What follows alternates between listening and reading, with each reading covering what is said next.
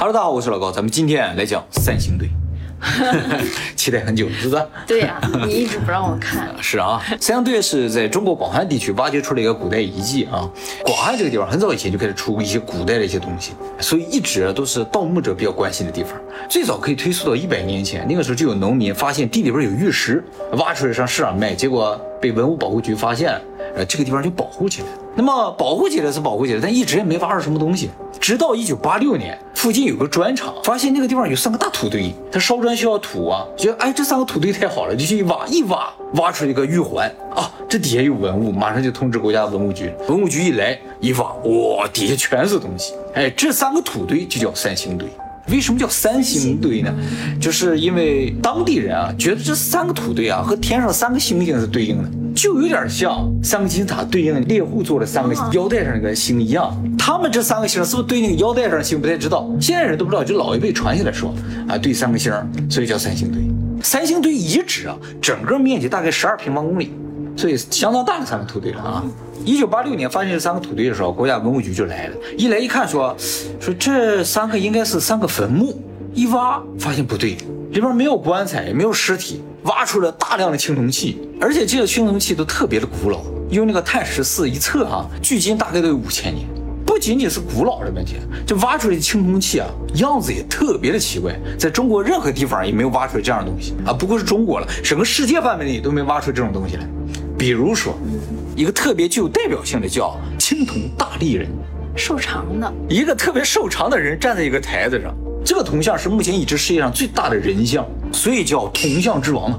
这个铜像上的人啊，戴个高高的帽子啊，穿了三层衣服，衣服上还有龙的花纹，脚上戴了一镯子，光着脚没穿鞋，那么早就有龙的花纹，所以说他穿了一龙袍。脚下面那个底座啊，上面是一个不知道什么东西，个怪兽神兽啊，对对，神兽吧啊。这个铜人脸就更怪了啊，眼睛大大的，有点鼓。向外突出，哎，没错，眼睛和眉毛都有点往上挑，耳朵呢方方的向前，招风耳，而且呢，所有的这个出土的铜像的耳朵上都有耳洞，啊，脸也方方的，五官特别的立体，还有呢，就是他的身材特别的修长，没有肩，胳膊特别的粗，手特别的大，感觉特别像迪士尼这里边那些动画片儿似的。有一点是吧？很夸张的啊，有点抽象啊对，反正不像正常人啊、但是比例又很协调。其实像这种头像在三星堆出土了很多，而且脸上都戴着金色的面具。面具啊，哎，啊这是金的。这是面具啊，对对对。其实啊，你看看这个人像，你会觉得有一个奇怪的地方，就是他们都是大大的眼睛、高高的鼻子、棱角分明。中国古代人不长这样。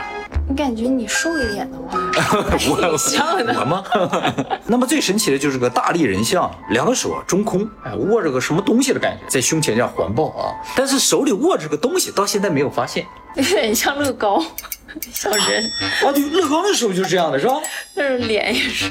对对，到时候肯定是要插点什么东西，所以就可以拿着，对不对？哎，那么这个人的身份啊，到现在还不知道，但是他穿了一龙袍，我就觉得这可能是当地的君王。事实上，在这个三星堆还挖出一根权杖来，金权杖。正好能插进去吗？哎，很遗憾，这个权杖长一点四米，粗呢只有二点六公分。他手里握这个地方呢，直径能有十公分，所以太细了。其实这个金权杖刚一出土的时候，他们以为是个腰带，它这个权杖原先里边包了一根木头，那个木头腐朽掉了，没了，就剩个皮儿了。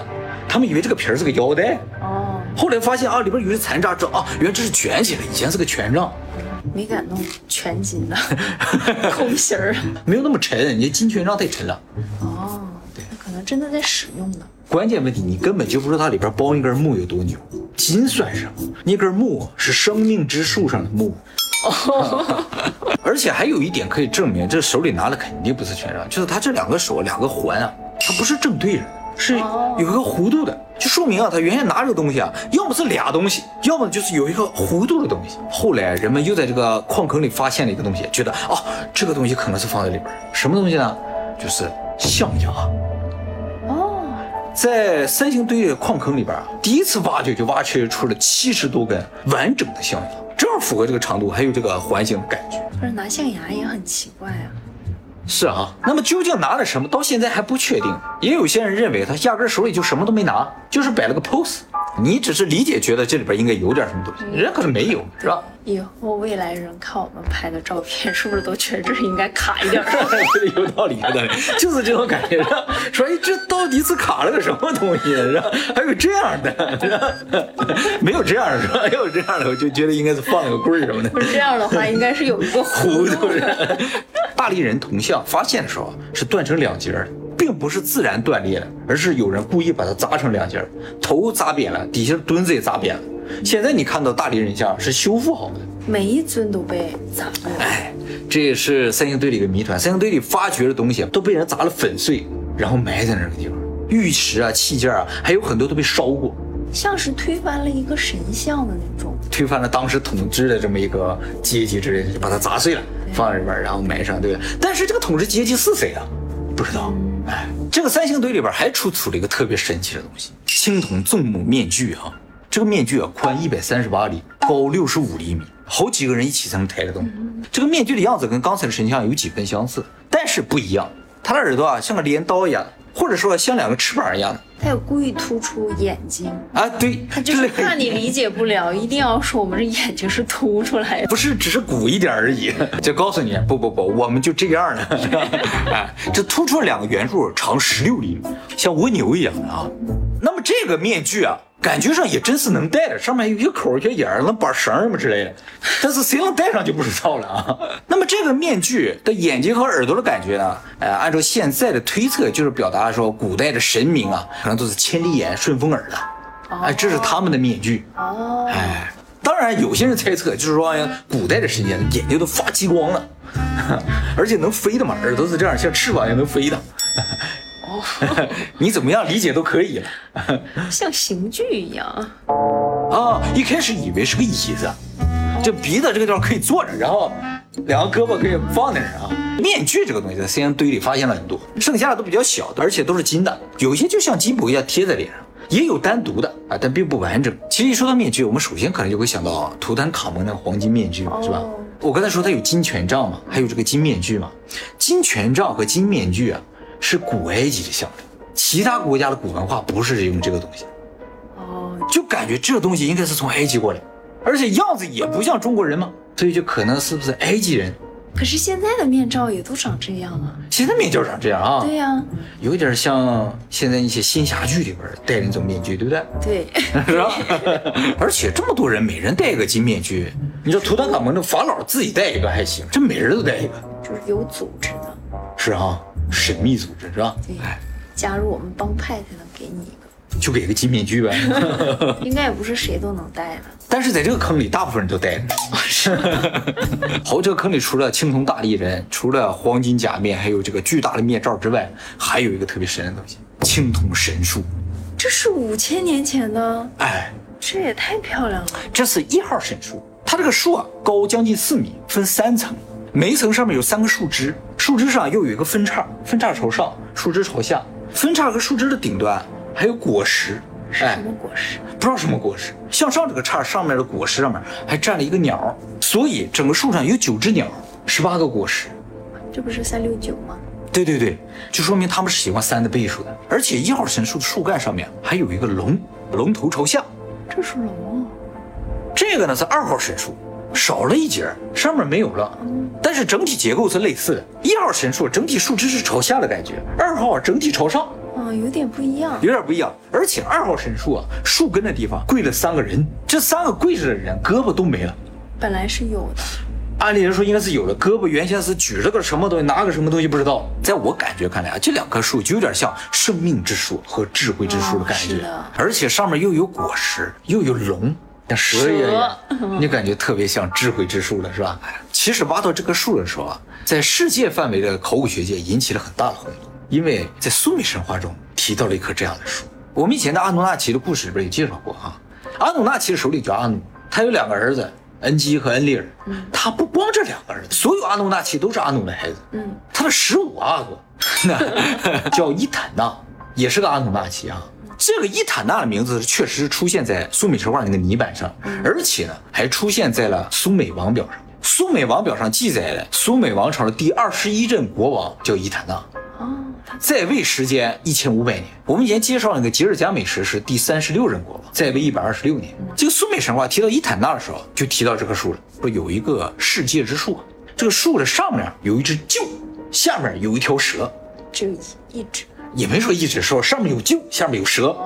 这个鹫啊是掌管天的，蛇是掌管地的。说这个鹫和蛇啊，它老打架不和，有点像是就是恩基和恩利尔那种感觉啊。但是他俩之间好像有个什么约定。后来啊，这个鹫违约了，于是受到了神的惩罚，受了重伤，被伊坦纳救了。这个伊坦纳当时在干什么？他在寻找繁衍之草。这个被救的救啊，为了报恩，就说我帮你去找这个草，说这个草在天上，我带你去。于是呢，伊坦纳就坐着这个鹫飞上天了。到了天庭的门口，苏美神话这个泥板啊，到这个地方断了，剩半截没有了。就说伊坦纳到天庭找没找这个繁衍之草，不知道。他为什么找繁衍之草啊？他们是可以繁衍的呀。我们不是说了吗？阿努纳奇一直在研究怎么能生产一种能够自身繁衍的生物，可能他们就是为了帮助这种生物进行自身的繁衍，要找到这种繁衍之策。这个伊坦纳的工作就是干这个。吉尔加美什是人还是阿努纳奇啊？吉尔加美什是半神半人啊，他有神的力量、神的智慧，没有神的寿命。但是伊坦纳就是神，他是阿努。他是阿努纳奇，嗯，那他是应该是找到了繁衍之草。对呀、肯定是找到了，但是怎么找到了？在哪找到了？那么重要一块泥板没有了，真是太遗憾了啊！所以这个泥板都是些碎片，这故事经常到一半就结束了，剩下你就靠自己猜了。哎，剩下部分是付费的。对对对，有可能。而且呢，就在前两天啊，三月二十号，中国新闻报道说，三星堆又开始挖掘了，在最新的坑里边挖到一个鼎啊，不是鼎啊，一个尊。这个尊上的花纹呢，就是上面是牛，下面是龙。哎，这不是恩利尔吗？对啊，这不也和苏美神话那个恩基恩利尔对上了？也就是说，牛鬼蛇神是在当时一个统一的一个看法，世界有统一标准的。对，有统一标准。这个地方的这种神话是不是从苏美神话传过来也不知道，但是啊，感觉是有难度的。这个问题就类似于像日本的神为什么和苏美的神重名一样，感觉是他们传过来，但是怎么样漂洋过海就到了世界各地就不知道了。而且以这个时间来看的话，就是苏美神话刚一出来就很快就传遍全世界，不是慢慢慢慢传到各个地方了。区块链，呃，对对对，上来就是发了个短信，这个大家都知道了。而且啊，就算是传来的，我们的祖先就那么容易就接受了？当然也有别的可能，比如说呢，就是什么人呢，或者什么神啊，真的下凡到世界各个地方，同时给世界各个地方的文明展示一下他们的神力，就有点像降临那个影片，十二艘飞船降临在十二个地方，给你们展示的东西都是一样的，哎，你马上就接受了同一套文化的感觉。但是最后把他推翻了，还把他砸瘪了。嗯，他走了嘛？也有说啊，是他们自己把这些东西给毁掉了，啊就为了掩埋他们曾经来过的痕迹，有点像那普马彭古的一些石像一样。又或者就像你说的，真的有可能是集体潜意识，就世界各地的人同时感受到了，或者同时接到了一个托梦，说啊，你们的祖先是这样的。我们在那个人工智能里面说，我们人都是不知道自己出生的时候是怎样的。就按理来说，没人告诉我们的话，我们是不知道自己父母是谁的。现在都有录像了呀，现在有录像是吧？得靠别人告诉你。但是第一代人，第一代人。他们是不知道自己父母是谁的，所以第一代人工智能也好，第一代人是需要植入一个程序的，来告诉你你是谁，你的祖先是谁，你是从哪来的。那么世界上所有人第一套程序应该是一样的，所 以都是一个故事，就说你是一个牛头蛇身的这么一帮人创造出来的，所以大家就默认接受这么一个设定。这像不像一个初始设定？后来人就无所谓了，就听着这些传说长大的。我们就通过这个第一代人传授下来的一些知识，然后一点长大就相信他们了。究竟是怎么样，只有他们知道。其实这个初始设定非常的重要。如果没有这个初始设定啊、如果假设人也真的是人工智能或者创造出来的，他芯片会烧掉，因为他想知道自己是谁。他每天都在琢磨我从哪来，我是谁呀、对不对？你给他了个设定，他一找这个东西，程序就有了，给你调出个故事是吧？很久很久以前你是这样来的是吧？也正因为如此吧，我们出生从来没有纠结过我们是不是真的是被人生出来了或者怎样，因为已经有人告诉我们了，我们就不纠结了。那么三星堆除了这么多神奇的出土物件之外啊，还有很多谜团啊，到现在都没解开。比如说啊，这个地方出现了大量不该出现的东西。其实本身这个地方出现青铜器就很奇怪，四川这个地方没有铜矿，已经挖掘出来的青铜器就有上百吨了，这么多的铜从哪来的不知道。感觉上是从有铜的地方造好了运过来。但是啊，四川这个地方路啊特别难走，是那个蜀道难嘛，怎么给它运进来？为什么一定要运到这个地方来？而且如果是在其他地方造了，那那个地方应该有文明，就有类似的东西。嗯，但是除了三星堆这个地方，在其他任何地方都没有发现类似青铜件儿。其次啊，就是象牙，四川地方没大象，这么多的象牙从哪来的？不知道。就是他们都捕杀了，就没了。但没有打啊，原先有很多大象的是吧？啊，也有可能吧。他们大量的捕杀。啊，反正目前没有发现。还有呢，就是三星堆里发现了大量的海贝贝壳。海呀、啊，对，这个广汉这个地方啊，直线最近的海边，距离它呢一千两百公里。但是这海贝的种类一分析，发现啊是来自印度洋，所以离印度洋最近一千七百公里，直线距离啊，走是肯定没有可能的，必须是飞机。也就是说，当时这个地方的人是几乎没有获得贝壳的手段，这些贝壳从哪来的，就是一个很大的谜团。他们用贝壳来干嘛？怀疑他们用贝壳来当这个前世。啊，还有一点，这个三星堆特别类似苏美文明，就是这个三星堆的文明啊是突然出现，哦，也是突然。哎，从哪来的不知道，一出现了就有特别高的工艺，做出各种各样精美的铜件儿。它的这个青铜器加工水平啊，比一千年后的商朝还要高。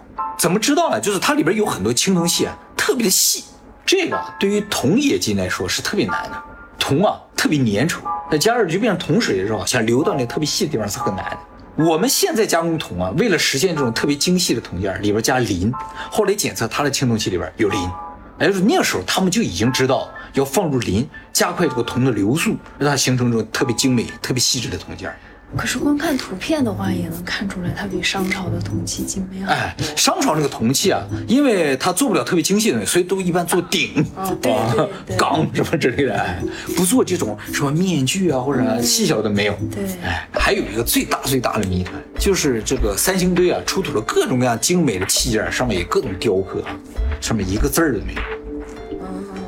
这么高超的文明，就是说特别是有冶金技术的文明，没有文献，没有文字，基本上是不可能。他这个技术要流传，或者有人在教给他，所以必须得刻到个什么东西上。你想想，山顶洞人他们都刻个龟甲，来个甲骨文什么的，这么高超的技术，他没有文字不很奇怪吗？可能是另一种维度的文字。啊，有可能像花儿，它就是文字是吧？就像你说的，它的文字是立体的，哦手的方向。啊，这个姿势啊，就代表了很多的意思，是吧？空间向量文字的一种呗，这个 高维度的哈，也证明它一个字儿都没有吧。所以到现在为止，三星堆究竟是什么时候的遗迹？他们是一伙什么人，都只是猜测。有文献的话，你可以断定这是什么时候；没有文献，就只能猜，永远不会有定论。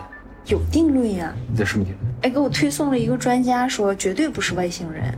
这怎么就确定不是外星人呢？对呀，不能因为他的维度低就觉得人家不是外星人呀。啊，对对对，说到维度哈，啊，这也是他的一个谜团了，可能是个巧合哈。他的北纬三十度，北纬三十度还有谁你知道吗？金字塔啊，没错，还有一个苏美文明在北纬三十度，苏美文明的乌尔古城啊，就正好在北纬三十度上。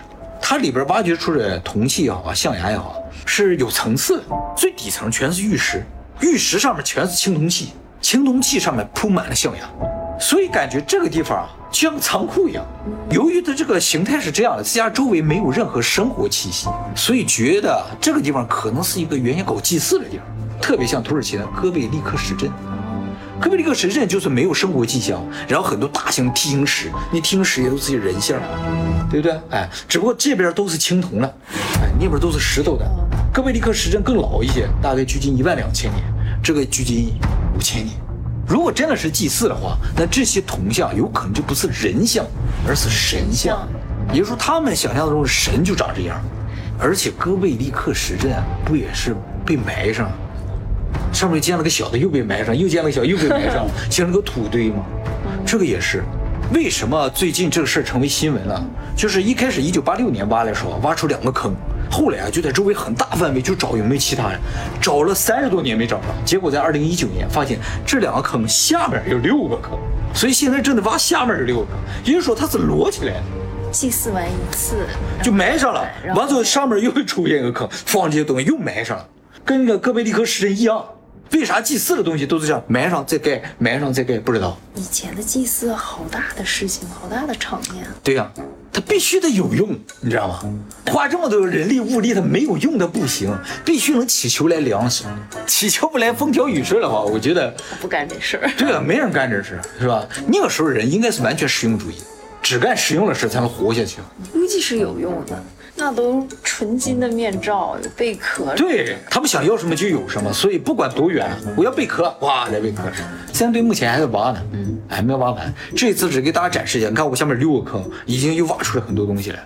那这个地方没有被盗墓者盗过吗？这很早以前就被保护起来了。再一个是为什么没有被盗走啊？就是发现前两个坑之后啊，周围就再也没有了。盗墓的人都在周围挖，结果什么都没有。没想到剩下全都在上面两个下面，保护的很好。嗯，这个考古学家也说了，其实啊，这六个坑没发现是好事。嗯，因为当年的这个考古技术啊不是很高的，挖掘的时候挖的也是很粗暴，上来就把土啊都弄掉了。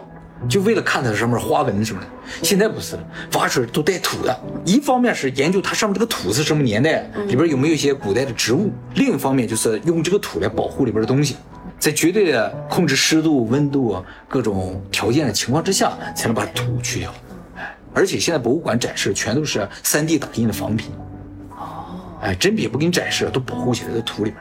所以这就是一种矛盾了：你挖的晚了，盗墓的可能就先去了；你挖的早了。可能自己就给它破坏了，挖是不挖，我个人觉得坑还是应该挖下去。